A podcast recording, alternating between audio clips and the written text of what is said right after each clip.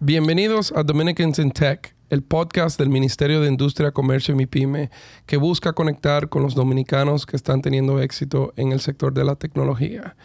Hoy vamos a, estar escuchando nuestro sexto episodio, un gran emprendedor, José Herrera, el CEO de Horatio, una empresa que está transformando el mundo del contact center eh, para darle el mejor servicio a los clientes a nivel virtual. Yo soy Jonathan Burnigal, el director de gabinete de este ministerio, y me acompañan Michelle Aybar, yo soy presidente de Girls in Tech y co-host de este podcast. Dion Baez, gerente de estrategia de marketing de YouTube Music. Y co-host de este podcast. Así es. Y co-host del podcast, claro. Señores, antes de, entrar en materia con José, yo creo que tenemos que hacer una parte, porque cumplimos cinco episodios ya. Ya no podemos llamarnos rookie, que, siempre nos la perdonan cuando nos equivocamos con las cosas. Eh, y yo creo que realmente lo que tenemos que hacer es darle las gracias a la gente por, por escucharnos. Hemos tenido un feedback impresionante. Eh, creo que en gran parte agradecer también a esas cinco personas que vinieron de primero, que pilotearon con nosotros y que la verdad que trajeron unas historias que nosotros nunca nos íbamos a imaginar que iba a ser tan poderosa y que iban a ser tan bien recibidas. Y tan inspiradoras realmente. Eh, yo también quiero aprovechar y dar las gracias eh, a todo el mundo que me ha enviado algún comentario. Eh, y me, me, gustaría aprovechar para invitar a, a que compartan el podcast, eh, no solo con las personas que están en tech, sino con todo el mundo que entienda que le pueda interesar la historia de otra persona y ojalá lo compartan con más mujeres. Así es. Mira, interesante que tú dices eso, Michelle, porque hemos tenido un, listenership, un, vamos a decir, el gráfico de las escuchas ha sido realmente interesante. Lo primero es, tenemos personas, eh, nuestras madres, yo creo, tenemos un buen listenership eh, de, de, ese, de esa edad y, agradecemos el apoyo de las madres. O sea que eh, shout out a todas ellas. pero también hemos visto un trend que queremos seguir trabajando, lo que tú decías, que es el de mujeres. Eh, hoy en día tenemos aproximadamente 60% de las escuchas que son hombres eh, y de verdad queremos motivar a todo el mundo, tanto a los hombres como a las mujeres, para que lo compartan con, mujeres eh, porque queremos, acuérdense, tener, tenemos esa misión de la inclusión en lo que viene siendo el sector de tecnología. Y esa es parte de mi, de mi misión personal, o sea que si podemos llegar a ese 50-50 para mí sería fenomenal. Y también quiero pedirle a los oyentes de los Estados Unidos que comparten el programa también. Así es, hemos, hemos tenido buena acogida, yo diría, allá en Estados Unidos, Diana. Aproximadamente el 16% de lo que vienen siendo nuestras escuchas están allá en Estados Unidos. Pero sabemos que... Hay muchos más dominicanos. Así es. y es compartir y también, eh, y hoy vamos a hablar con Hire Horatio, que el hire viene siendo el call to action. Entonces, en espíritu de eso, le vamos a decir follow, señores. Sí, y recomienden si tienen personas que conocen, eh, que están en el espacio de tech, que son dominicanos, eh, envíenos un mensaje y nosotros nos encantaría eh, pues recibirlo, ponernos en contacto con ellos. Así es, pero bueno. Y ahora que, ahora que subimos el show en YouTube, también puedes dejar comentarios y preguntas en los comment section, porque antes solamente estábamos con otra plataforma, pero ahora estamos en la plataforma mejor que es YouTube. Eso. complacimos a Dion. La payola. La, lo complacimos, pero así es. Pueden darle follow en Spotify, que está justo debajo del loguito. En Apple yo creo que está en los tres punticos arriba a la derecha en Apple Podcast y finalmente el subscription en YouTube. Eh, todo eso eh, reciben el contenido al mismo tiempo y podemos estar eh, lo más cerca posible a ustedes. Un último de orden antes de presentar a José. señores, tenemos que hacer un shout ahora a Edricio. Wow, sí. Edricio, Felicidades, Edricio. lo, que, lo que no han podido enterarse, Edricio de la Cruz, el CEO y fundador de Arcus, vendieron la compañía Mastercard, que era nuestro segundo episodio con Edricio. O sea que ya tenemos nuestro primer exit de, Dominicans in Tech. O sea que eh, enhorabuena, Edricio. Estamos sumamente orgullosos de que, de que hayas logrado eso eh, y queremos compartirlo con todas las escuchas. Muchísimas felicidades, Edricio. Bueno, pues ya entonces sacándolos de orden del medio. eh, le vamos a dar ya la bienvenida oficial a José Herrera, eh, como dije, CEO y fundador de Horatio. Eh, y yo voy a confesar antes de que yo hice una pequeña trampa porque yo visité a Horatio el miércoles. Pero antes que entremos en eso, eh, bienvenido José. Gracias Jonathan y gracias a todos. Es un placer estar con todos ustedes en el día de hoy. Buenísimo. El, placer es nuestro realmente, José, porque eh, viene siendo nuestro segundo emprendedor que, que, viene al podcast y digamos, o tercero, porque Milka es emprendedora pero así, ahora mismo tú eres mi emprendedor favorito. Y lo voy a decir desde el inicio. ¡Wow! Porque lo, que, oh, lo, que vi el miércoles quedó, que quedé así de impactado. Pero también hago un poco de trampa porque Dricio vendió la de él y Milka es mi emprendedora favorita. Ah, ah, ok. ya, yo, me, iba a ofender por Milka. Pero bueno, eh, José, el, el, pod, esperamos que hayas podido escuchar eh, alguno de los episodios anteriores siempre entramos en una estructura de conocer a José primero. Eh, queremos escuchar tus orígenes. Eh, por favor, ubica a todas las escuchas eh, el José dominicano, de dónde viene y hacia dónde se fue. Buenísimo. Yo soy el menor de tres hermanos. Mis, mis, hermanos me llevan 15 y 13 años, así que yo fui el chiquito de la familia. Y como fui un embarazo de alto riesgo para mi mamá, yo nací en Miami y luego nos mudamos aquí a Santo Domingo. Entonces yo, yo sí crecí en Santo Domingo em, y fui aquí al colegio y luego a los 17 años fue donde eh, tomé la decisión de irme a estudiar a, Estados Unidos y hacer mi licenciatura. ¿Dónde estudiaste?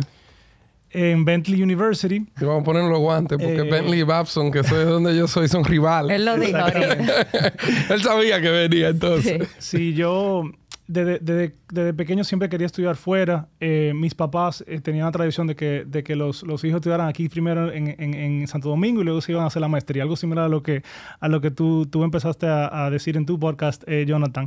Y yo tenía una, una, tía de mucho cariño, mi tía Mirna, que es prima hermana de mi papá, y siempre desde que yo tenía 13, 14 años, ella me decía, tú tienes que estudiarte fuera, tienes que estudiar fuera, y mi papá le decía que no, que no, que mejor que estudiar aquí, pero yo sí me llevé de ella y me puse la pila y yo dije, yo quiero estudiar fuera. Entonces mi papá me dijo, bueno, si tú quieres estudiar fuera, tiene que sacar mejor nota y tiene que conseguir una beca porque nosotros no tenemos, no tenemos para ayudarte a estudiar fuera tanto tiempo. Increíble, siempre hay alguien que nos empuja. Sí. Y ahora, ahora tía Mirna. Yo tengo una tía Mirna también. Tía Mirna, que, en paz descanse, siempre la, la, tengo en mi corazón y le, y le, tengo mucho aprecio porque ella fue de, de, mis inspiraciones eh, principales.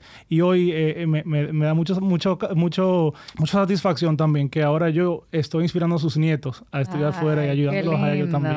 Qué lindo. Entonces yo básicamente mi último mi último verano de, colegio, decidí quedarme aquí en, Santo Domingo y trabajar en mi primer trabajo oficial, que fue en, en Datavimenca. Eh, y yo trabajé eh, durante todo el verano, inclusive trabajé unos cuantos meses después de que se acabó el verano, estando en el colegio. Y con todo ese dinero que yo gané, yo usé ese dinero para aplicar a las universidades. Entonces yo apliqué a todas las universidades, yo hice todo el proceso yo solo. Eh, y llegó marzo y me, llegaron las aceptaciones y me llegaron las, las becas correspondientes. Entonces ahí fue donde yo fui donde mi papá y mamá le dije, mire quitan estas cuatro universidades, las cuatro me dieron beca full. Eh, no, hay más, no hay más que hablar. Yo me voy. No, pues, ¿Cómo recibieron tu mamá y tu papá esa noticia? Eh, yo la canalicé a través de mis hermanos y a través de mi tía Mirna. Y ellos básicamente estaban masajeándolo primero. Mira, es una oportunidad muy buena para él. Y, y, hoy en día, obviamente, mi papá y mamá dicen que fue la mejor decisión que ellos pudieron tomar, dejarme, dejarme ir a estudiar fuera. Yo como que siento que la mamá de José tenía emptiness, sí. que no lo quería dejar ir porque era el último. Es que aquí vivimos en familia muy unida, tradicional, entonces casi siempre no quieren que, que uno se vaya. 100%. 100%. Sí. Eh, entonces yo estudié en Bentley. ¿Qué eh, estudiaste? Eh, estudié negocios y economía. yo desde que estudié en, en Bentley siempre sabía que quería estudiar en el mundo de la finanza. Yo tenía una amiga también en el colegio que tenía un tío que trabajaba en New York, en, en Goldman Sachs, y siempre me decía, me hablaba de Goldman Sachs y de que él iba súper bien en la industria financiera. Y yo siempre dije que yo quería estudiar en el estudiar finanzas. No sabía qué, pero pero eso, me orienté por ese por ese por esa carrera cuando cuando empecé en Bentley. Spoiler alert, tenemos otro otra vez. otra vez. Yo estoy esperando que encontremos el primero que no. Yo creo que vamos a tener que ponerlo como filtro de que estudiaste finanzas, tú vas para el episodio 25. Exacto. Tenemos cuánta gente de Goldman Sachs ahora, ah. eh, José y yo en, Morgan y finanzas. Yo creo que todo el mundo menos Franklin ha sido banquero. Sí. Correcto. Increíble. Qué bueno, José. Pero entonces, como dije, spoiler alert, entiendo yo que, que eh, cuando te graduaste de Bentley, pasaste entonces a las bancas. Sí. Te mudaste a New York. Me mudé a New York. ¿Y cómo fue esa experiencia? Ahí fue donde te conocí. Así. Ah, eh, la experiencia fue increíble. Yo creo que el entrenamiento que uno recibe en todos estos bancos es, es de verdad que increíble. Uno aprende muchísimo. Eh, sí se trabaja bastante, eh, pero eh, yo siempre quería tener algún tipo de afinidad con Latinoamérica y en el departamento donde yo estaba en Goldman Sachs, si bien tuve exposición a Brasil, quería un poquito algo más de, exposición y tuve la suerte de que me, contactaron de Morgan Stanley, que es uno de los rivales de Goldman Sachs, y ellos estaban expandiendo e invirtiendo en el negocio de Latinoamérica y me mudé a, Morgan Stanley luego de estar en Goldman Sachs un año.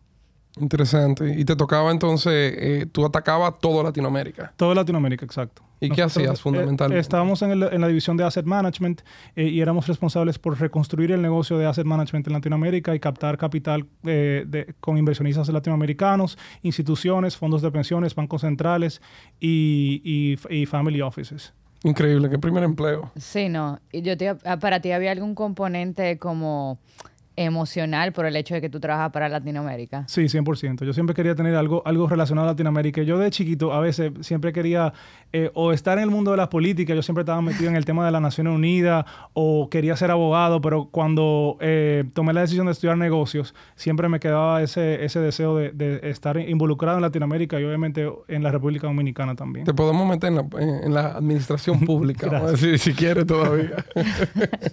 Eh, me imagino que estaba viajando mucho en Latinoamérica, ¿no? Viajando mucho en un understatement. Yo, yo, yo, eh, yo, yo me consideraba como George Clooney Up in the Air. O sea, yo todos los días eh, durante mi carrera, duré, duré eh, más de siete años en, Morgan Stanley y fue una experiencia increíble. Yo, yo, yo, digo siempre que fue mi primera experiencia como emprendedor, porque cuando yo me uní a Morgan Stanley eh, era post-financial crisis y de verdad que no había ningún tipo de recurso a disposición de nosotros. y nosotros tuvimos que básicamente entre mi jefe, yo y otra colega reconstruir todo el negocio. No había departamento de mercadeo, no había departamento de legal, no había departamento de operaciones y nosotros teníamos que básicamente con entre nosotros tres y hacer, hacer lo mejor de lo, de lo, que podíamos hacer. Entonces yo, por ejemplo, yo fui, yo fui el que creé el value proposition de lo que es Morgan Stanley Asset Management. No había un deck eh, para nosotros comunicar a los inversionistas que hacíamos, no habían presentaciones. O sea, había que buscársela y fue un trabajo increíble donde yo aprendí muchísimo, donde me dieron mucha independencia a una, a una edad muy joven. Y, y obviamente... Eh, le doy muchas gracias al equipo eh, de, Morgan Stanley por permitirme y darme esa oportunidad que es lo que me ha permitido llegar a donde estoy en el día de hoy. Me encanta. tú sabes que esa estrategia la llaman eh, la del Fénix. Lo, quema al piso y después que renaca de las cenizas. No, pero qué valor tiene que tener eso de, de tú haber tenido como esa libertad creativa dentro 100%. tan joven. O sea, la confianza que tú empiezas a desarrollar en ti mismo como emprendedor, etcétera. Me imagino que tuvo un gran aporte. Y el privilegio también, o sea, a mí me mandaban a viajar y reunirme con CIOs de los fondos de pensiones más grandes de Latinoamérica a los 23, 24 años. Yo me acuerdo, estábamos en Londres en una reunión con, con, con el CIO de un fondo de pensión muy grande en Colombia y él eh, un día me pregunta, ¿cuántos años tú tienes? Y yo no sabía si decirle la verdad. Yo le digo 23 y el tipo se cayó de la silla. Eh, él eh, jamás pensaba que yo tenía esa, esa, edad. Entonces esa oportunidad que yo tuve fue, fue de verdad que increíble. es impactante eso. A mí me pasó también cuando yo trabajaba en la banca. Y como yo trabajaba en, en banca en Latinoamérica, también era un, un equipo pequeño. Y recuerdo que habían situaciones en donde incluso yo mismo tenía que decir en la reunión, mire, por si acaso, yo tengo 23 años. y, ellos lo sabían a veces, pero sabían que, tú tenías el apoyo del management. La barba, me, me hace ver un poquito más viejo, entonces eso me ayudó. y cuando tú entrabas a esos cuartos con esos CIO, ¿no te daba un poquito de imposter syndrome o, o tú te sentías cómodo y confiado? Al principio, obviamente, yo necesitaba eh, llenarme de valores cuando entraba a esos salones, pero ya al, segundo año ya yo, ya yo tenía eh, la confianza de tener esas conversaciones y, sabía por qué estaba en el, en el, cuarto. Súper. Y durante ese tiempo, cuando tú estabas en Londres o viajando en tu business class o algo así, tú llamabas a tus padres, ¿qué le decías a ellos sobre de tu trabajo? ¿Qué ah, pensaban que tú hacías? Yo creo que al día de hoy yo todavía no saben mucho lo que yo hago lo que hacía, pero eh, al principio es chulísimo porque tú estás viajando, como tú dices, business class, tú vas a Argentina, a Brasil, a Chile, a México, y a mí me encantaban esos viajes. Yo conocía mucho y le sacaba provecho. A esa, edad yo digo que sáquenle provecho porque sí, o sea, es matador, pero al final del día es una experiencia única Eh, y yo básicamente creé una rutina para, para, sobrevivir todos esos años. Pero, pero básicamente fue, como les dije, fue increíble y conocí muchísima gente interesante con la que todavía tengo relaciones. ¿Cuál era esa rutina que tú creaste? Rutina para, para, dormir en el avión. Ok. Eh, para despertarme y cuando llegaba aterrizaba de un, de un vuelo de, de, 12 horas, llegar, bañarme, cambiarme, correr 5 minutos, 10 minutos y después irme a la reunión. Es, importante eh, bañarse. Tomar muy, muy importante. Eh, y hacer ejercicio para que no te enfermes. Y tomar bastante café. Ok, ok. Anoten por ahí. Sí. Buenísimo. Entonces, ¿cuántos, eh, ¿cuántos años duraste eso, haciendo eso, José? Y, cuéntanos qué vino después de Morgan Stanley. En el momento que, igual a todos los otros que banqueros que tuvimos aquí, eh, renunciamos a la banca. Sí. Mira, yo, eh, yo, yo quería hacer mi MBA full time y yo quería renunciar a la banca. Pero eh, mi jefe me convenció de que me quedara un tiempo más y que hiciera un Executive MBA, que fue lo que yo terminé haciendo eh, o traté de hacer eh, en Columbia Business School, en New York. era uno de mis top schools que yo quería ir y me aceptaron el programa y empecé a hacer el MBA en adición a mi trabajo full time. Pero viajando también. Viajando también.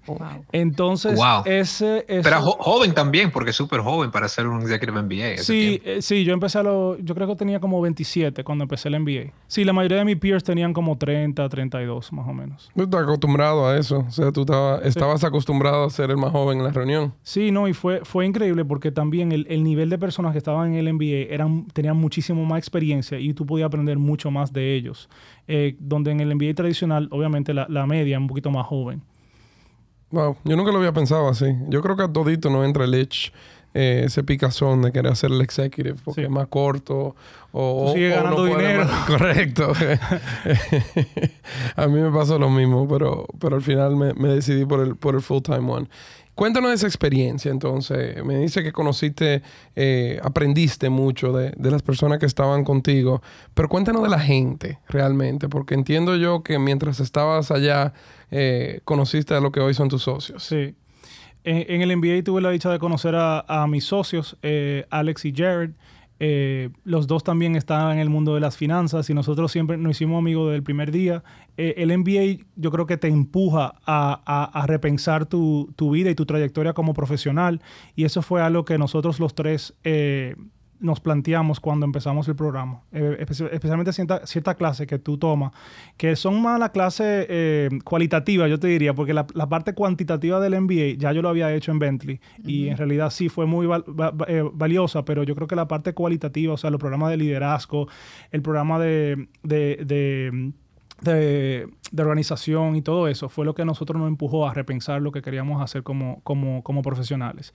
Y en diciembre de nuestro primer año, nosotros empezamos a, a bromear de que lo traíamos a empezar un negocio, y que íbamos a hacer algo juntos, pero no sabemos qué íbamos a hacer. Y como buenos financieros pensábamos que íbamos a sacar un, un, fondo de capital privado y hacer un venture fund de e-commerce, que, que, es donde nosotros estábamos viendo mucha oportunidad y mucho valor. Eh, luego se pasó a, crear, eh, luego otra idea que se nos planteó fue empezar nuestro propio e-commerce company. Eh, teníamos varias ideas. Yo me acuerdo que teníamos una idea de un subscription company de café y demás. Eh, pero al final del día nos dimos cuenta que nosotros no somos tan creativos como para hacer un, brand. ¿Pilotearon alguna de las No, no llegamos a pilotear ninguna de esas ideas porque justo en ese mismo... En Digo, perdón, como si tú tenías tiempo, aparte del trabajo y estudiar, sí, sí, que para empezar una empresa de que, eh, just for fun. Exactamente. Pero nosotros sí, en ese mes eh, se nos presentó una idea de, de, una, de un e-commerce brand eh, que conocimos y nos dimos cuenta de que uno de sus biggest pain points eh, era el tema de mantener calidad cuando viene al, servicio al cliente. Eh, especialmente cuando hay emprendedores que no tienen mucho tiempo, tienen que manejar muchas cosas y nosotros nos dimos cuenta que en realidad había un nicho para crear ese tipo de operación. Y ahí donde fue donde se nos surgió más o menos la idea de, de Horatio. entonces yo me acuerdo muy bien que aquí en, Santo Domingo hay, muchos BPOs, eh, Data Vimenca, uno de ellos que fue donde yo empecé, y me acuerdo que había mucho talento. BPOs, eh, eh, para los que escuchan que no son técnicos. contact Centers o Business Process Outsourcing, que significa tercerización de servicios de, servicio al cliente. Perfecto. Entonces, hablando con estos emprendedores, eh, eh, uno de ellos dijo, mira, eh, si ustedes no pueden ayudar en ese, en, ese, en ese sentido, fuera buenísimo.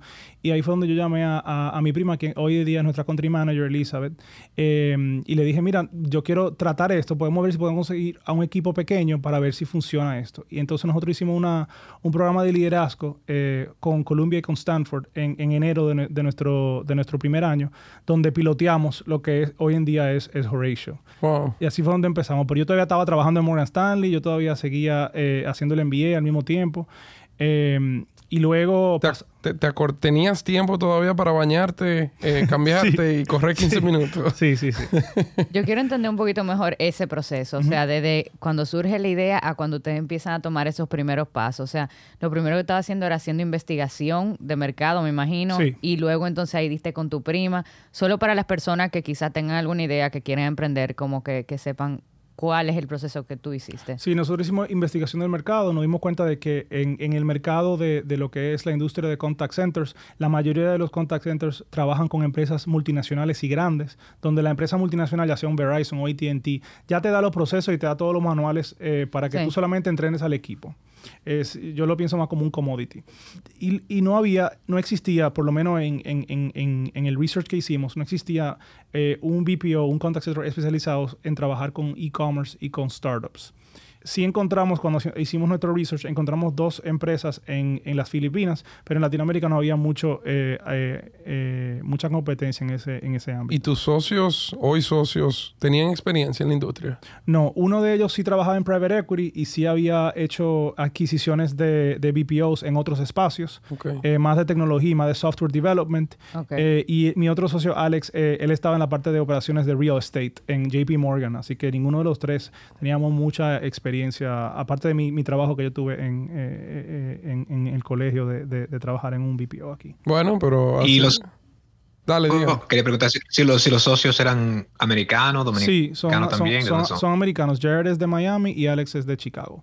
Pero, pero Jared habla español. Jared habla español, ya yo se lo probé.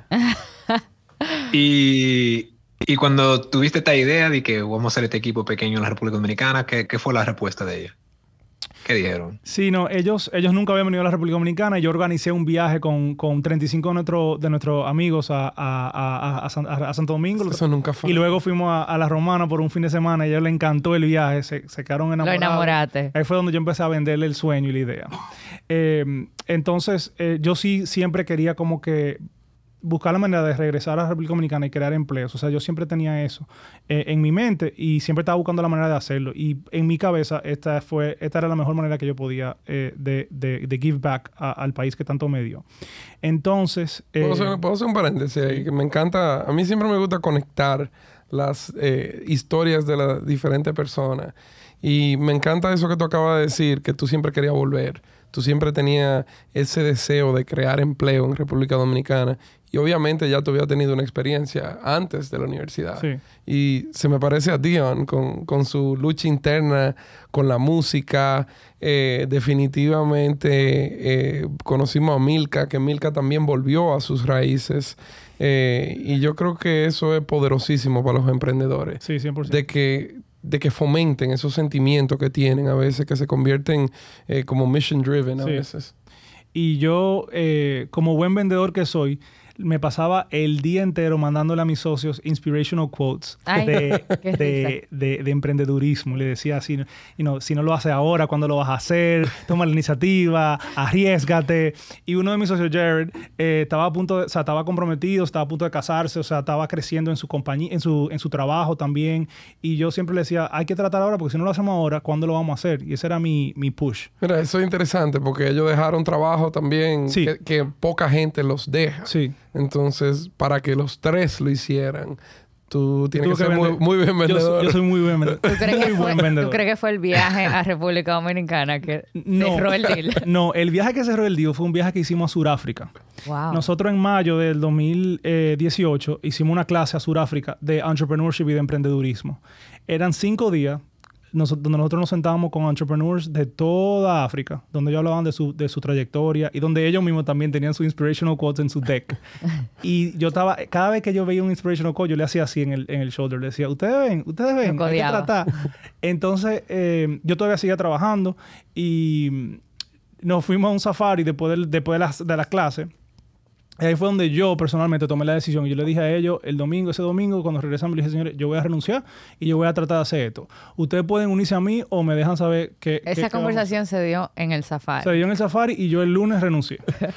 yo el lunes llegué... mira, esa cebra, señores. Este es el momento de emprender. Ya lo sabes. Eh, yo se lo dije, yo les dije, yo lo voy a hacer. Y ellos estaban como que medio, tú sabes, moca, como que, ah, tú estás loco, vamos a, vamos a tratar de otra vez. Yo, que no, yo quiero hacer esto. O sea, yo, si, si, si no funciona, la alternativa es me empleo otra vez. O sea, es lo, lo, lo, lo, peor que puede pasar, ¿no? Tú sabes que ese punto es interesantísimo porque a veces eh, cuando estamos muy jóvenes creemos que el mundo se acaba fácil. Eh, y la idea de, de, renunciar de un trabajo para emprender, a veces creemos que, que eso te pudiera destruir tu carrera. Cuando yo creo que es totalmente lo contrario. O sea, yo creo que aquel que se desempeña eh, a un nivel alto en su trabajo, que cosecha relaciones, que es indudablemente algo que todos los entrevistados han, se han destacado en eso. Eh, cualquiera le da una pausa y capaz que vuelven al mismo trabajo, tocan la misma puerta y son más que bienvenidos. No solo eso, sino también eh, el mensaje de que Oye, si tú tienes una coquillita ahí que, que sigue y ese, como le, como, como le pasó a José, o sea, que continuamente pensaba en el tema y pensaba en el tema y tú tenías como ese, ese instinto, como que sí, hay riesgos eh, y es incómodo, pero quizá el payback va a ser muchísimo más grande también. O sea, es como que eh, pensar, ok, ¿qué otra opción tengo? O sea, no lo, no lo hago nunca en mi vida y me quedo con el what if. 100%. Y ya también la rutina de los viajes ya no estaba funcionando, ya estaba a punto de colapsar. Entonces, eh, mi papá y mamá estaban muy preocupados por mí también y por mi salud. Y, y ellos también, yo, y yo fue a ellos lo primero que le dije, mira, yo, yo voy a, a tomar un break, voy a dejar el trabajo, yo tengo mis ahorros, no se preocupen. Eh, y ellos no entendían muy bien lo que yo estaba haciendo, pero ellos siempre han confiado en mí. Ellos siempre saben que cuando yo digo que voy para allá, es para allá. Entonces me, me, dieron esa, me permitieron y me apoyaron durante ese año, dos años que yo, que yo tomé, duré. Eh, entonces yo eh, renuncié a mi trabajo y me quedaba todavía un año del MBA. Entonces me, me convertí en, full-time student en Columbia eh, donde estaba trabajando, emprendiendo y también finalizando lo, lo, lo, lo que, lo que hoy en día es Horatio. y luego ya sí convencí a mis, a mis socios también de que dejaran su trabajo después de que le dieron su bono. Yo me fui antes, yo me fui antes del bono. Ah. Eh, porque yo pensaba, o sea, yo siempre como que... Importante tú decir eso, porque ya casi viene la regalía para todo el mundo. Exacto. eh, y, y, luego empecé en... Y luego, o sea, mis socios después que le dieron su bono, al año, o sea, al año siguiente, un par de meses después, se unieron full time a, a mí. Eh, yo creo que algo que nosotros, eh, que ellos también dudaban un poquito, era como que, mira, nosotros todavía no tenemos proceso, no tenemos nada instalado, como que, yo digo, yo, yo le decía, si tenemos un producto perfecto, estamos haciendo algo mal, porque esto es un startup y hay que empezar y arrancar y nosotros nos vamos a dar cuenta de qué es lo que hay que arreglar a medida que vamos eh, aprendiendo. José, estamos ya entrando a lo que viene siendo el, negocio, que no, no, lo hemos mencionado. antes de que entremos ya a hablar de qué es Horatio, Cuéntanos un poco cómo tú formalizaste eh, esta sociedad, porque yo creo que tú eres el primer emprendedor que viene eh, y abiertamente empieza a hablar de, esa idea de yo soy un co-founder y, yo voy a em, emprender con otras personas. ¿Cómo ustedes hicieron ese inicio? Eh, ¿Había mucha documentación legal? ¿Fue por confianza? ¿Cómo, cómo lo hicieron? Uy, qué buena pregunta. Eh, nosotros establecimos la empresa en Estados Unidos como un Limited Liability Company, una sociedad de responsabilidad limitada, eh, y luego establecimos otra entidad aquí en, República Dominicana, que, es la que opera toda, toda la operación, como quien dice, y también eh, somos una zona franca de servicios. Ok, pero a nivel de ustedes hicieron un acuerdo accionista. Sí, hicimos un acuerdo accionista cuando empezamos el negocio y nos dimos cuenta, y, y, así fue que, que decidimos establecer la empresa. Interesante. Eh, eso, eso yo creo que siempre es importante porque como dicen, cuenta clara conservan amistades. Y ustedes empezaron como amigos antes que Sí, una, una, preocupación de, los tres era qué iba a pasar cuando empezábamos a trabajar juntos. Y obviamente como, como, como cofundadores siempre hay desacuerdos, pero al final del día hay que saber de diferenciar entre la amistad que tenemos como amigos y, y, lo que es el, el negocio día a día. Claro. Bueno, vamos, vamos a pasar ya a hablar de Horatio porque la verdad que habiendo conocido las oficinas nuevas que abrieron acá en Santo Domingo esta semana, yo estoy muy emocionado de poder contarle a todo el mundo. Yo le decía a José esta semana por chat, el miércoles, ¿cómo fue? Gracias por invitarnos, gracias por venir. Y le decía, José, no quiero hablar porque lo quiero guardar todo para la entrevista. Cuéntanos entonces qué es Horatio, qué se convirtió esas, eh, esas hipótesis y, esa visión por el cual ustedes dejaron los trabajos que tenían. Eh, cuéntanos qué es. Sí. Horatio es una empresa de subcontratación de servicios eh, tercerizados de servicio al cliente y operaciones, o también llamado back office, enfocado en empresas de e-commerce o comercio electrónico, fintech y health tech. Eh, nosotros nos enfocamos en esos tres pilares eh, por varias razones. Número uno, la mayoría de esas empresas no tienen procesos, que fue algo que aprendimos durante nuestra tesis. Eh, eso conlleva a nosotros ser un aliado específico para dar un apoyo de consultoría y ayudarlos a establecer esos procesos, lo cual convierte el negocio un poquito más estable, porque es muy difícil que el cliente, después de que tú lo ayudas a crear todo, se te vaya. Claro. Mm. Muy estratégico eso. Sí. Y número dos, eh, un enfoque que nosotros eh, también tenemos eh, y una de las tesis que yo tenía era conectar a dominicanos con empresas innovadoras donde ellos no solamente sean un, un, simple número, sino que sean un aliado estratégico y una extensión del equipo de la marca que ellos van a representar. Esa afinidad, yo creo que en mi, en mi opinión iba a crear una, una, una, una, una empresa única donde aquí le damos la oportunidad a los dominicanos a trabajar con empresas innovadoras donde ellos van a aprender algo, no solamente dar un servicio. José, el que, el que entra a Horatio, ¿qué ve? Mm, mucho cubículo, gente por teléfono hablando, con un script adelante. ¿Cómo, ¿Cómo funciona? Nada de eso. El ambiente es totalmente diferente. Se siente que estás trabajando en, en YouTube, Dion. Es un ambiente abierto, no hay cubículos, eh, son mesas de trabajo donde uno se siente que está siendo parte de un equipo, colaborando. La comunicación que nosotros manejamos, el 90% es digital, le hace email, chat, social media y text message. No hay llamadas. Eso, muy pocos clientes tienen llamadas. Yo creo que yo no vi un teléfono mientras yo estuve No, no hay, ahí no hay teléfono. Pero sí tenemos phone booths para cuando hay que tomar llamadas y, y, tener llamadas con los clientes. O sea, que es algo totalmente innovador y, y diferente a todos los otros contact centers, llamémoslo, de lo que hemos visto aquí en República Dominicana. Sí, yo creo que cuando, cuando un colaborador nuevo entra a Horatio, siempre, siempre, siempre dice, y muchos de los testimonios que yo oigo eh, de nuestros eh, eh, colaboradores es, what's the catch? O sea, this is too good ¿Cuál es el gancho? ¿Cuál es el gancho?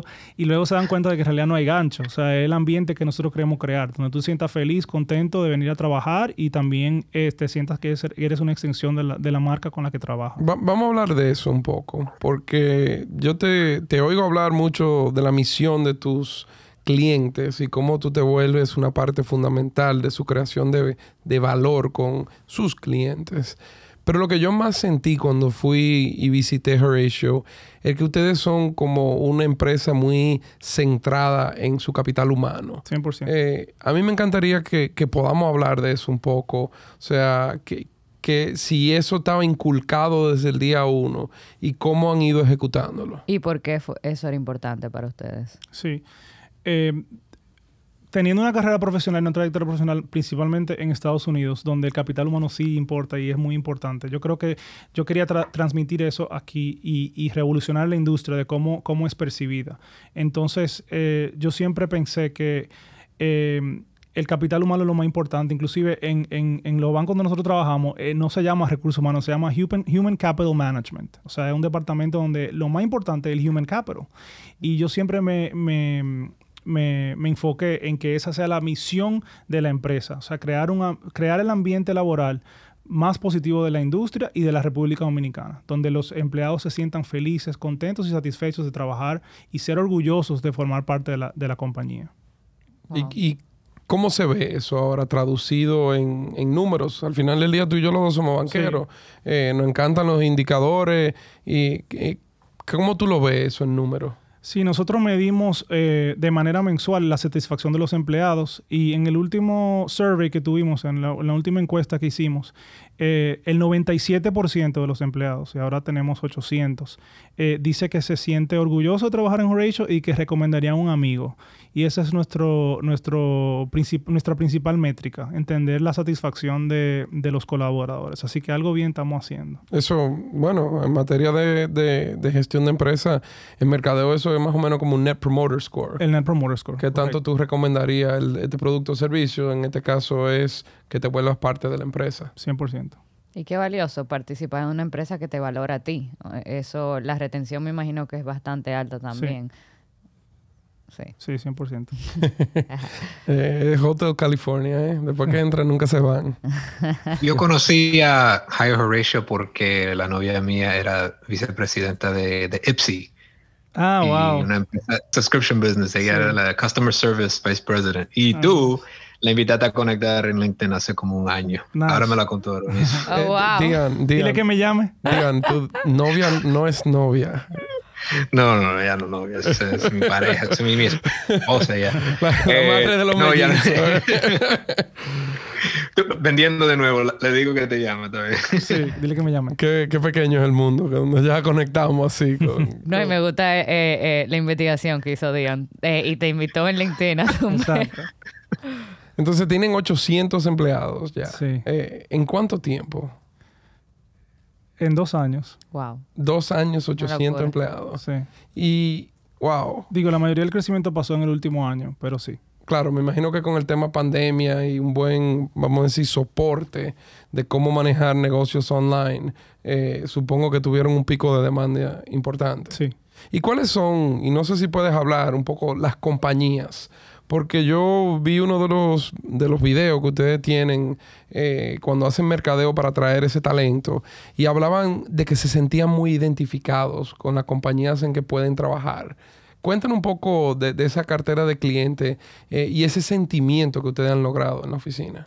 Sí, la mayoría de las empresas con, con las que trabajamos tienen una misión eh, entonces eso también te hace formar parte de la empresa. Los, los, los fundadores y los, los, equipos que trabajan directamente con nuestros empleados o con sus equipos eh, sienten que ellos son una extensión, 100%. Nosotros no compartimos eh, empleados entre, entre clientes. O sea, mm. tú, tú estás asignado a una marca y tú trabajas solamente para esa marca. Entonces eso te hace, número uno, te, crea lealtad hacia esa marca y también eh, entender el, el, value y la misión eh, que esa marca quiera traer. O sea, la mayoría de las empresas eh, tienen una misión, si, si, si es tema de sostenibilidad o están arreglando un proceso o un, un problema. eso es en la parte de e-commerce y luego en la parte de, de, fintech, que es lo que estamos trabajando ahora y donde estamos creciendo mucho.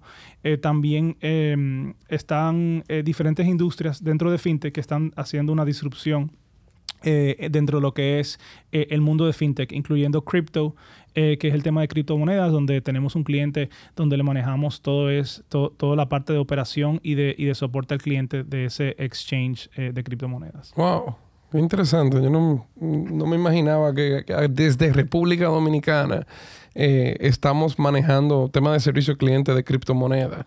Eso quiere decir que tenemos muchos expertos ahora. Sí, yo, yo te voy a pedir un par de contactos. sí, 100%. Y el, el, el, entrenamiento de ese cliente en particular es increíble porque tienen una semana solamente donde aprenden de lo que es cripto. Y yo tampoco soy un experto, pero es un entrenamiento muy robusto donde el cliente, eh, no, nosotros junto con nuestro equipo de entrenamientos los entrenamos y ellos aprenden de lo que son las criptomonedas. Y eso también le da esa, esa oportunidad, ese empoderamiento de ellos también participar en ese mundo que también está eh, haciendo una disrupción en el mercado financiero. No, venda, no venda tanto, que Michelle está obsesionada con el mundo de cripto y, sí. por allá, y cuando te viene a ver, nos renuncia de Dominican Syntech no, vaya a trabajar. Sí, que hay que hacer para meterse en ese programa de entrenamiento, porque lo mío todo ha sido como autodidacta. Sí y cada vez aprendo algo nuevo o me confundo más. Entonces, sí, súper importante. Cuando tú dices autodidacta es por YouTube, eh, el contenido que Dion sube. Todo YouTube, eh. solo YouTube.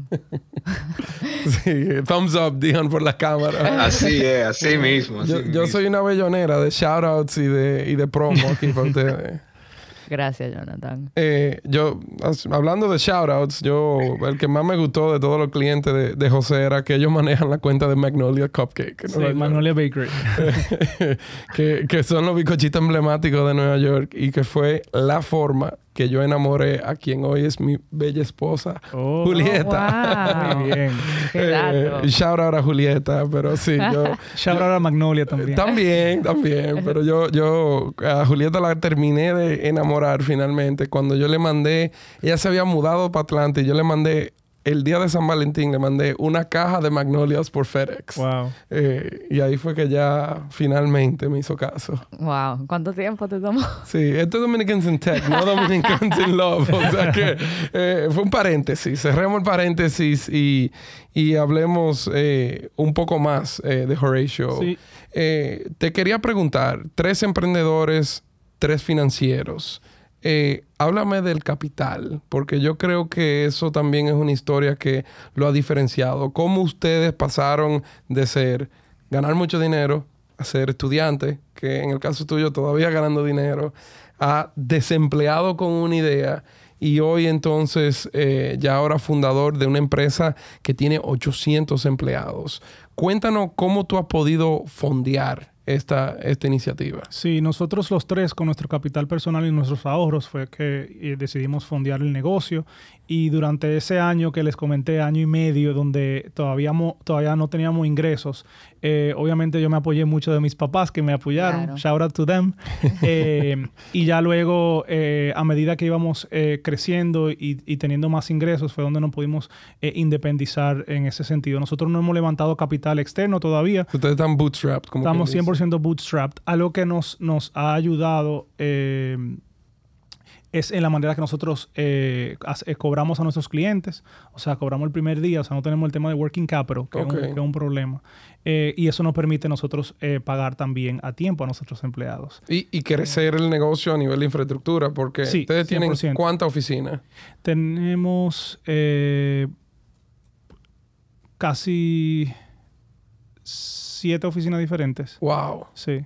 ¿Y todas aquí en República Dominicana? Todas en República Dominicana. eh, estamos en Santo Domingo. Hace como dos meses abrimos una oficina temporal en Santiago y vamos a construir un tres, tres pisos en Santiago. Y ahora eh, el año que viene vamos a construir un, un mega edificio aquí en Santo Domingo para, para seguir eh, expandiendo y creciendo y dar otros beneficios a nuestros empleados. ¿Y qué son los beneficios? Primero, esto es impresionante, señores. O sea, O sea. a los santiagueros que, no, que nos escuchan, eh, empiecen a mandar los currículum. Eh, se lo pueden mandar a Michelle por Instagram si quieren. Ah, Claro, yo- yo- Tú quieres ser la cabeza del equipo de Crypto. o Ah, sea, ah, que no, ponte sí, a filtrarle. Por o sea. favor, sí, me lo mandan a mí. No, mentira. ¿A dónde lo tienen que mandar, José? Lo mandan, eh, bueno, en nuestras redes sociales, Hire Horatio RD. Ajá. En Instagram nos puedes contactar por ahí y ahí está la aplicación y todo. Ya anotate, Michelle. Ya lo mandé. Gracias. Digan, Y, como que vamos a yo solo. ¿por qué, por, por qué los beneficios? ¿Cuál es su Sí, ¿cuál es- motivación cuál con, es la- con la- dar beneficios? ¿Qué ustedes hacen que tiene a la gente tan contenta? Sí. Le damos mucha comida. Eh, yo creo que uno de los beneficios que la gente más le, más le gusta es el tema de, del catering. Nosotros ofrecemos eh, catering diario a todos nuestros empleados. O sea, el- almuerzo. El almuerzo, el almuerzo y la cena, dependiendo de, que- de a la hora que trabajes. Eh, que eso es algo que a la gente le encanta porque la comida es muy buena. Yo como ahí todos los días. Eh, tenemos un snack pantry donde también damos eh, unlimited snacks y también eh, hacemos muchísimos eventos de, de bonding donde cada eh, gerente tiene un presupuesto mensual que tienen para gastar con todo su equipo. A mí me encanta esto. Wow. ¿Y cuál, hay- cuál, cuál es la importancia de eso? Para mí la importancia es que lo- todo el mundo se sienta reconocido y apreciado y también es un beneficio adicional que te ahorra bastante dinero porque, o sea, co- comer básicamente gratis porque nosotros no, no lo deducimos de la nómina es también un beneficio muy importante. Eh, otra cosa que nosotros también eh, le dimos importancia que inclusive en Estados Unidos no se estila es eh, ofrecer el- el- la cobertura de seguro 100% Wow. a todos los empleados. Complementario, seguro Sí, complementario. Sí, seguro complementario. Eso es increíble, señores. O sea, yo creo que, que eh, trabajar en Horatio debe de ser una de las cosas más enriquecedoras, porque contento y alineado con la marca, al cual tú estás representando. Contento y alineado con la empresa donde tú realmente estás empleado. Y supongo yo que con, tres eh, jefes que son carismáticos eh, y que realmente piensan en ello primero, pues también contento con tu jefe. Es un ejemplo, realmente. Yo creo que sí. Yo creo que también eh, esa, esa visión de empleado primero es el tipo de cosa que se ha revolucionado mucho con el emprendimiento en los últimos años. Y me, me enorgullece escuchar que, que, tú y tus socios, José, lo están trayendo a República Dominicana, porque yo creo que eso va a transformar el cómo se trabaja y de dónde se trabaja, eh, que es algo que, que todos los días empieza a pasar más. Aquí. Sí, 100%. Y algo que nosotros también eh, nos diferenciamos es no tenemos dress code, o sea, tú te puedes vestir como tú quieras. Eh, y también eh, nosotros trabajamos con laptops. Entonces, como, como Jonathan vio en la oficina, eh, tú te puedes sentar donde tú quieras, hay lounges, si tú quieres trabajar del lounge, contarle que todo tu trabajo, a nosotros no nos importa dónde tú te sientes, dónde tú estés, eh, y eso te, también te permite conocer otra persona interesante dentro de la oficina. Claro. Y nosotros también, yo creo que eh, Shaura también al equipo de, liderazgo de aquí de la empresa, que por cierto, la mayoría son mujeres.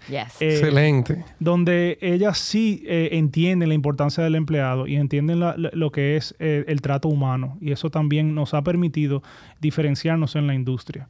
Entonces nosotros eh, a todos los líderes de la empresa los fomentamos y les, inculcamos esa importancia de, tener a, su equipo como, como, como la primera prioridad al final del día. Cuando ustedes han contratado, ustedes tienen han visto la parte de género como algo importante, o sea que sí, claro. Sí. sí. ¿Y por qué tú crees que eso es importante? porque es muy importante tener diversidad, no solamente a nivel de género, sino a todo, en todo tipo de diversidad. De pensamiento. Eh, de, pensamiento, de razonamiento. Entonces, sí es, eh, es algo que nos, nos, nos, diferencia también. Yo diría que eh, a, nivel de liderazgo, yo creo que más del 70% son, son mujeres en nuestro, en nuestro caso. I like. Vamos, vamos a afiliarlo a Girls in Tech ya. Ya. Sí, claro. Fuera buenísimo hacer una iniciativa. Nosotros también estamos buscando manera de hacer muchísimas iniciativas de liderazgo y de empoderamiento para todos los empleados y, es algo que, de cara al 2022 estamos trabajando eh, fuertemente. Hemos reforzado, eh, y nosotros no somos perfectos, hemos reforzado el equipo de, recursos humanos para también eh, trabajar en lo que es el, desarrollo de, nuestros empleados y entender exactamente qué ellos quieren como profesionales. me, voy a, me voy a atrever a hacer algo, porque la, vez pasada hablábamos que Girls in Tech hacían como field trips, viajes a, conocer cosas nuevas. Yo creo que sería interesantísimo, Michelle, que, que un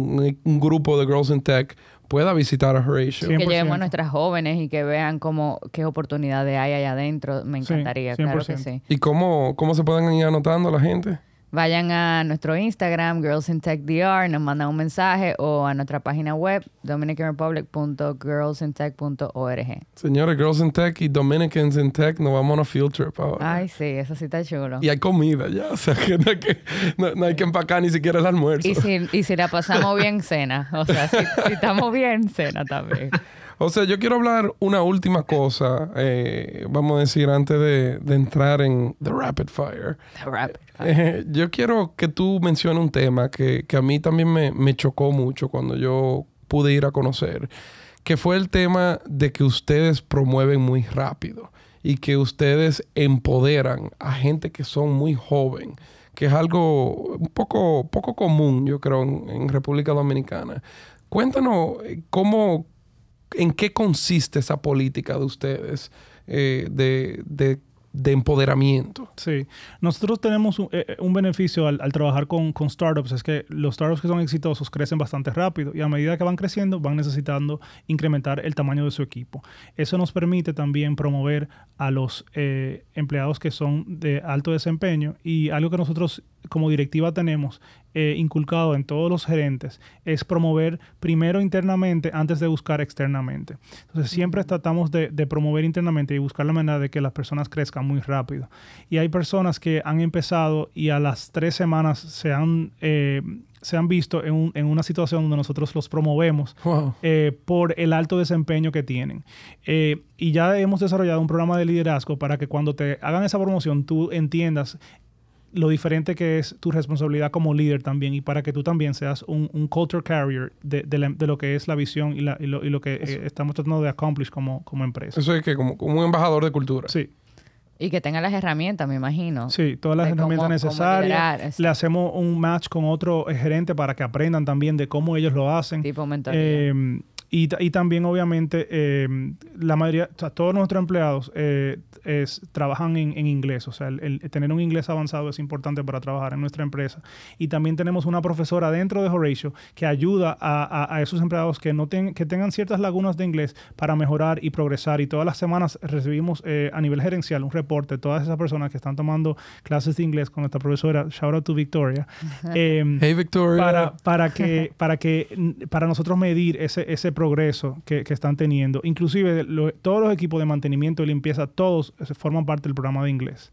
Wow, qué esto, es increíble. Yo creo que todos viven tu experiencia, trabajan y estudian. Sí, exactamente. Y, y, una cosa que nos contó Elizabeth, lo hacen en horario de trabajo. En horario de trabajo. O sea, no es que, que te tienen que quedar de noche para eso. Sí. Wow, qué lindo.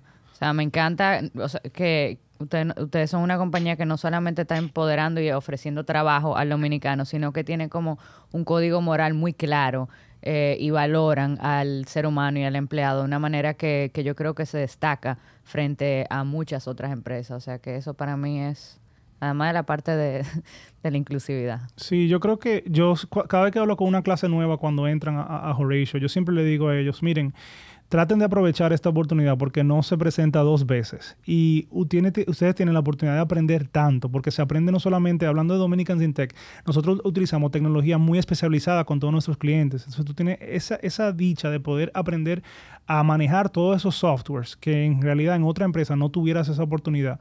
Y eso te, también te, te, te enseña a, a, ver el mundo de otra, de otra manera. Y si, y si eventualmente tú como quieres emprender y abrir un negocio de e-commerce, ya tú tienes todas esas herramientas porque ya tú sabes cómo funcionan todos los procesos y todos los softwares. Y no hay forma de, de, aprender mejor el tema de emprendimiento que trabajando para un emprendedor. Sí. Wow. como dicen, aprender con el dinero ajeno. Exactamente. Yo estoy totalmente fascinado y si fuera por mí, eh, no solo hablamos aquí lo que queda del día, sino que también llegando a la hora de almuerzo agarramos y cogemos para Horatio. ah, sí, hay comida hoy. Debíamos hacer la grabación en la oficina de Horatio. Debimos, debimos. Pero... Algo también que es interesante que yo le estaba comentando a Jonathan para el tema del almuerzo es nosotros ofrecemos eh, almuerzo saludable para promover también una dieta saludable y almuerzo no saludable para que no quieran esta dieta. Yo soy culpable porque yo me como los dos, pero eh, estamos dando esa, esa, opción también para crear esa, esa, ese tipo de conciencia a nivel de, de, dieta, porque obviamente aquí los dominicanos nos gusta comer todo frito, eh, pero sí damos esa oportunidad de que si tú quieres la dieta, eh, ahí, está la, ahí está el taco salad. Muy importante. Yo, me estoy riendo porque yo, renové mi licencia antes de venir para acá y cuando me estaban actualizando los datos, estoy exactamente el mismo peso. Como digo yo, no estoy, no, no estoy flaco, pero soy consistente. Bueno, señores, eh, ya saben, Hire Horatio RD, eh, esto es una cosa espectacular. Yo, porque lo sigo también en las redes, sé que, que, que la cuenta también vive lo que, lo que hacen. Eh, incluso hay, hay cuenta de TikTok, ¿verdad? Y tienen un, un, TikTok expert en residence que hizo un video chulísimo con el ministro sí. eh, Ito eh, cuando fuimos este miércoles. O sea que síganlo por todo, por todo lado, señores. Y no solo eh, aquellos jóvenes que nos escuchan, que queremos que sean todos los días, todos los días más. Eh, sino que síganlo, porque el tema de Horatio yo creo que eh, es un tema de orgullo dominicano. Sí. Antes de cerrar, sí me gustaría, como es Dominican cerrar, no, Rapid Fire. Rapid Fire, lo siento. Eh, sí, me gustaría entender, o sea, quizás tocar brevemente un poquito más cómo te hacen leverage de la tecnología dentro de, hablaste de que utilizaban, que nada era por teléfono, sino era chat, eh, etcétera. Entonces, ¿cómo utilizan la tecnología para mejorar eh, el trabajo que ustedes hacen? Sí, nosotros eh, cuando empezamos el negocio creamos diferentes procesos para, para eh, sistematizar el, aprendizaje de esas tecnologías, porque son bastantes. Entonces nosotros básicamente elegimos los softwares eh, que son mejores para la comunicación de omnicanal y también los backend systems, ya sea Shopify, Recharge y otros tipos de softwares que se utilizan a la hora de, proveer servicios de e-commerce. Entonces nosotros trabajamos con los emprendedores de estas empresas, de nuestros clientes, para elegir la tecnología que mejor le funciona y hacer toda la integración. Esa integración ya cuando se hace, nuestro equipo de implementación que lo trabaja, eh, trabaja de mano con, con nuestros eh, nuevos empleados para entrenarlos en esos softwares antes de aprender ni siquiera de la marca, porque es muy importante tú saber manejar toda la tecnología porque es muy delicada eh, a la hora de manejar procesos de e-commerce y también eh, eh, eh, en la parte de cripto también es muy, es muy mucho más sensitiva todavía entender todo ese tema y hay mucho tema de confidencialidad y de privacidad y todo eso. y en adición a eso, nosotros ahorita estamos desarrollando nuestro propio software, hablando de Dominicans in Tech. Wow. estamos trabajando en nuestro propio software y tenemos un equipo aquí de, de ingenieros de software, de sistemas dominicanos que decidimos hacerlo aquí para crear y automatizar diferentes procesos que nos permitan tomar decisiones más rápidas a la hora de entender el sentimiento de los clientes y, los, y, y, qué está pasando con cada negocio para nosotros poder darle, poder darle feedback eh, inmediato a las compañías con las que trabajamos para que ellos puedan hacer los, em, los arreglos necesarios desde su, su lado de la operación. Totalmente. Muy cool. O sea, yo te voy a mandar mujeres para allá. Sí, por Porque uno de los problemas principales eh, a la hora de, de, proveer, eh, de, de, tercerizar servicios, es entender el feedback y perder ese feedback. Y nosotros queremos que ellos entiendan que de verdad son una extensión de su marca. Súper. Gracias por esa aclaración. Horatio hace cosas grandes y las hace rápidas, son ágiles. Y hablando de rápido. Tú eres como un master en Súper bien. Tenemos un minuto. Es vamos. sneaky. Vamos, vamos a entrar a rapid fire de una vez. José ya como buen estudiante de Dominicans in Tech sabe que lo que tiene que responder es lo primero que le viene a la cabeza. Sí, trataré. O sea que vamos, vamos entrando. Estamos en época de Navidad, entonces todo nuestro rapid fire de diciembre arrancan con algo navideño pastel en hoja de plátano o de yuca. De plátano. De wow, qué rápido. sí, mi, aquí mi, tía, mi, tía, mi tía Raquel hace los mejores plátanos. Señores, de hoja de plátano. aquí van otros charos. Y de, y de pastel en hoja. o sea, aquí hay un call to action. Sí, claro, no. No, no, tiene un Instagram ella, pero Estamos en me pueden tirar. Eh, tírenmelo por, por, la cuenta personal mía. Eh. eh, esta es una buena que, que yo creo que me la pasó Michelle y esta es buena porque tú viajas mucho. Sí.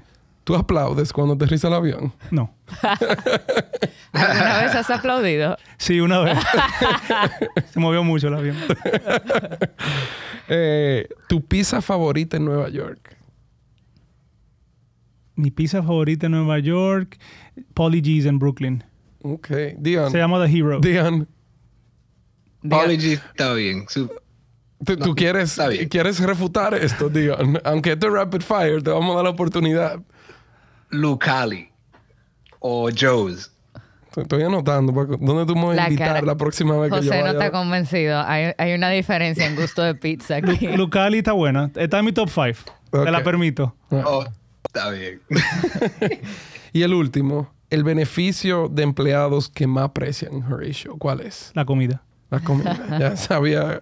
Eh, claramente tú no comes la comida Y las vistas. Son buenas la vista, ¿verdad? Es verdad. No, no lo puedo negar. Se ve el mar y se ve la montaña. La ciudad. De Santo Domingo.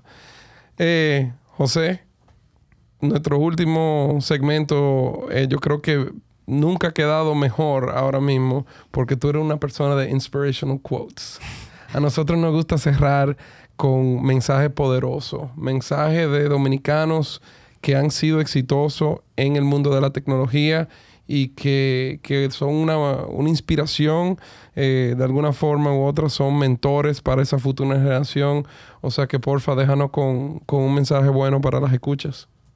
Sí, yo le diría a todos los eh, futuros emprendedores de que no tengan miedo de, lanzarse y, cometer errores, que el, éxito eh, pasa cuando uno empieza a cometer errores. Wow. Buenísimo. Pero no con el dinero y el tiempo de los clientes. Exactamente. Señores, Hire Horatio, eh, su fundador y CEO, cofundador y, CEO, eh, José Herrera. José, eh, estamos totalmente encantados y agradecidos de que hayas podido venir. Y, ya, como siempre digo, nuestra comunidad de Dominicans in Tech crece. Y, y, todos los días llegamos más lejos como dominicanos. Eh, y yo sé que eso va a traer grandes cosas para todos. O sea que eh, muchas gracias por venir. Buenísimo. Muchísimas gracias a todos por, por, invitarme a participar hoy. Señores, y con eso concluimos este sexto episodio de Dominicans in Tech. Recuerden que nos pueden eh, seguir a través de las redes sociales del Ministerio de Industria, Comercio y Pymes, así también como las redes sociales personales. En lo personal, Jonathan Burnigal, me pueden seguir en Bornigram en Instagram y Borny Tweet en Twitter. Michelle Aibar en Twitter, Instagram y LinkedIn en todos los lados. Eh, doble L y E al final. Dion, drop your handle. Dion Baez en Instagram, por favor. Y para nuestros seguidores y fans, por favor, comparten el podcast y síganos en, en, todo, en el podcast, así como nuestro canal de, de, YouTube. Le pueden dar subscribe para estar enterado de cada, cada nuevo episodio que salga y cada nuevo dominicano que se la está luciendo en el mundo. Vamos a tener 800 más escuchas de Higher Horatio. Exacto, claro que sí. De que salga el episodio lo mando, por favor. Hay compromiso aquí. O sea que, señores, eh, hasta la próxima. Gracias por escucharnos. Gracias. Gracias.